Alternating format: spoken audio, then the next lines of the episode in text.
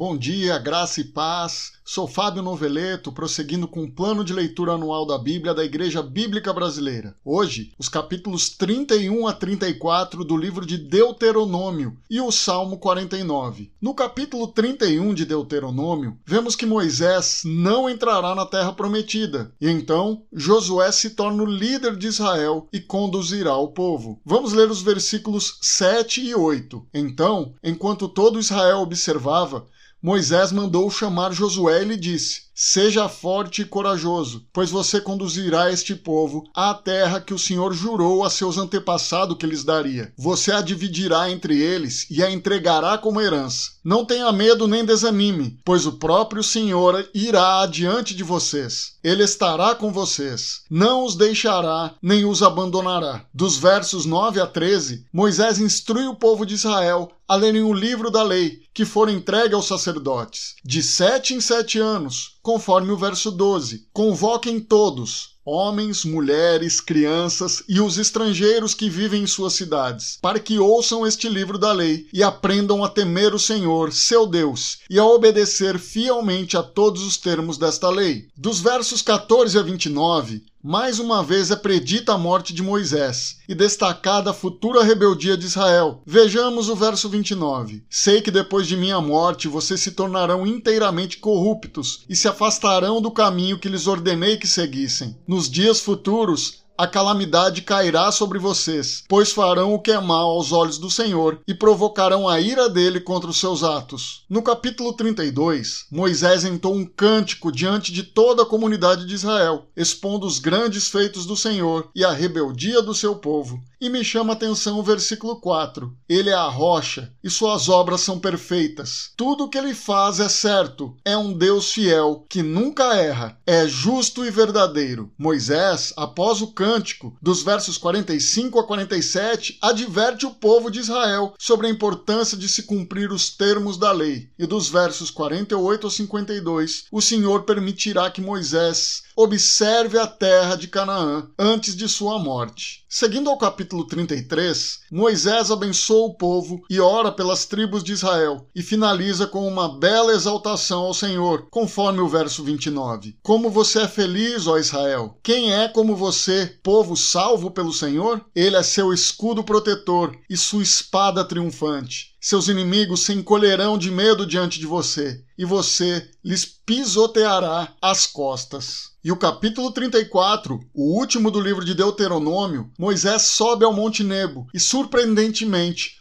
observa toda a terra prometida, conforme o verso 4. O Senhor disse a Moisés: Esta é a terra que prometi sob juramento a Abraão, Isaque e Jacó, quando disse: Eu a darei a seus descendentes. Sim, permiti que você a visse com seus próprios olhos, mas você não atravessará o rio para entrar nela. Moisés morreu ali na terra de Moabe, aos 120 anos, e ninguém soube o lugar exato da sua sepultura. Josué passa a ser o líder do povo, cheio de espírito de sabedoria, mas não houve outro profeta como Moisés, conforme o verso 10. Nunca houve em Israel outro profeta como Moisés, a quem o Senhor conhecia face a face. Agora vamos ao Salmo 49, dos descendentes de Corá. São palavras de sabedoria a todos os habitantes da terra, os possuidores de riquezas e os menos favorecidos. E conforme os versos 8 e 9, ninguém é capaz de pagar o suficiente para viver para sempre. Não conseguimos nos dar a vida eterna. Não conseguimos, por nossos esforços e recursos, nos salvar. Mas ao Senhor pertence a salvação. Jesus Cristo veio para nos salvar e conceder a todos que nele crê a vida eterna. Finalizo a devocional de hoje citando o versículo 15: Quanto a mim, Deus resgatará a minha vida e me livrará do poder da sepultura. Lembremos que o Senhor é a nossa rocha e suas obras são perfeitas. Vamos orar. Deus e Pai, muito obrigado por mais este dia que o Senhor nos concede, por tua maravilhosa graça e